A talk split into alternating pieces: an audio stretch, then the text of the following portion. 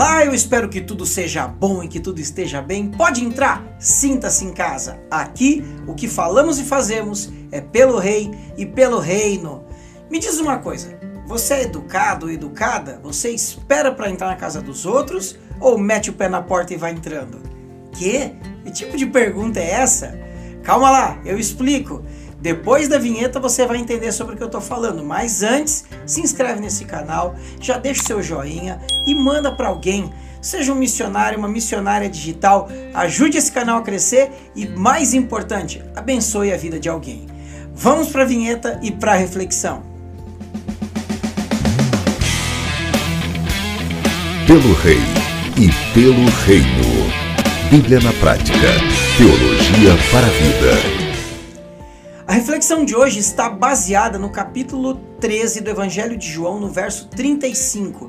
Jesus dizendo aos discípulos: Nisto todos conhecerão que vocês são meus discípulos, quando vocês amarem uns aos outros. Eu fiz aquela pequena provocação no início do, do, vídeo, perguntando se vocês são educados ou educadas ou se invadem a casa das pessoas. Existe uma frase na internet, clichê, e olha que eu vou dizer, os clichês trazem sabedoria e eventualmente nos levam à reflexão, que diz o seguinte: seja um incentivador, o mundo já está cheio de críticos. E o que tem a ver ser educado, ser educada, amar uns aos outros, ser discípulo de Cristo? O que eu quero falar é sobre servir pessoas em amor, aconselhar, orientar. Eu quero fazer uma analogia.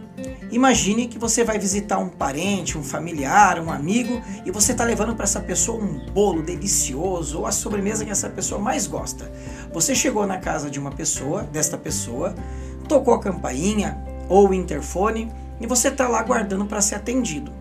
Demora um pouquinho, porque às vezes a pessoa está se arrumando, trocando de roupa, está dando uma escondida nas bagunças, está se preparando ou foi pega de surpresa e você está aguardando. Você tem duas opções. Continua aguardando ali, um pouco impaciente talvez, ou, ou fazer a função mal educada que eu gostaria de perguntar. Você chega na casa dessa pessoa e fala: Não, não vou esperar.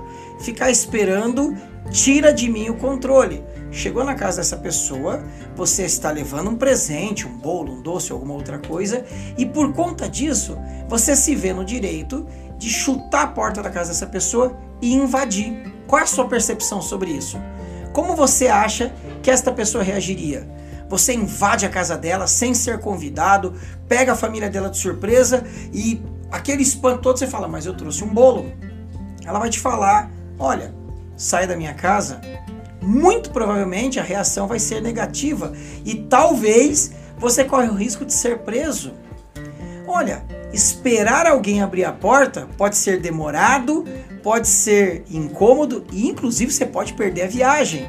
Invadir traz para suas mãos o controle da situação, faz com que você ganhe tempo, mas não te, mas o fato de te colocar lá dentro não te faz permanecer lá dentro. Se nós não agimos assim para entrar na casa de uma pessoa, por que supomos que vamos agir assim para entrar no coração de uma pessoa. E é sobre coração que eu quero falar hoje, não é sobre casa nem sobre bolo.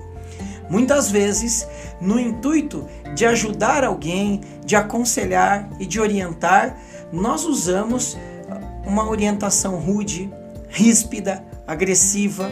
Essa frase, seja um incentivador, o mundo está cheio de críticos, mexeu comigo. Por quê? Muitas vezes, ao observar em algum amigo, em alguma amiga, em algum familiar, um comportamento que traria prejuízo para essa pessoa, de acordo com a minha perspectiva, eu fui orientar essas pessoas de uma forma não muito amigável, não muito afável. Ah, mas você pode me alegar, mas o amor, essa, é, essa cobrança, essa rispidez em amor, vai gerar transformação.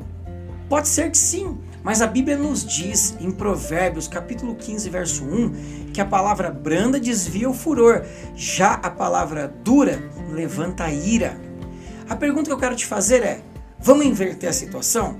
Imagina se a pessoa que precisa ser orientada seja eu ou você. E a pessoa que veio aconselhar, orientar e ajudar chegou com agressividade, com soberba, com presunção, com uma forma abrupta de tratar. como que nós reagiríamos? Certamente entristecidos.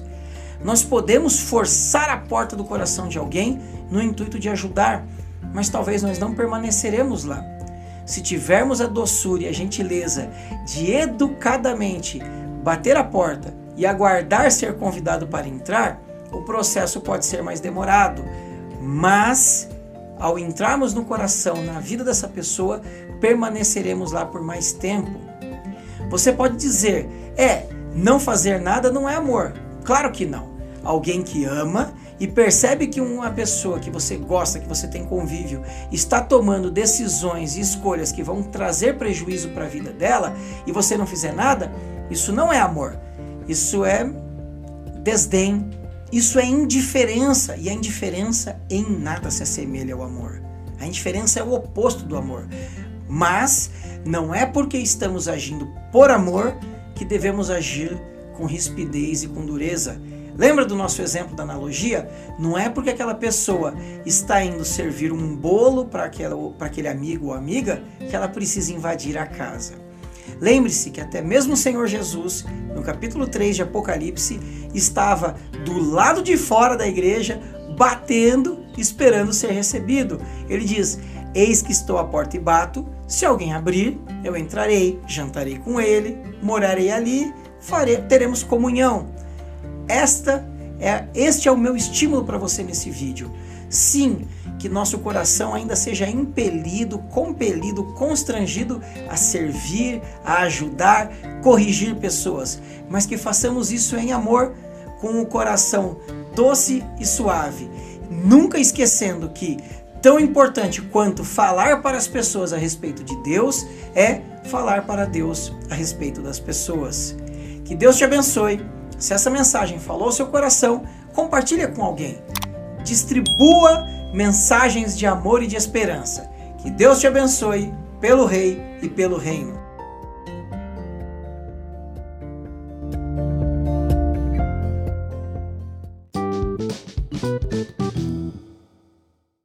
Oh, thank you.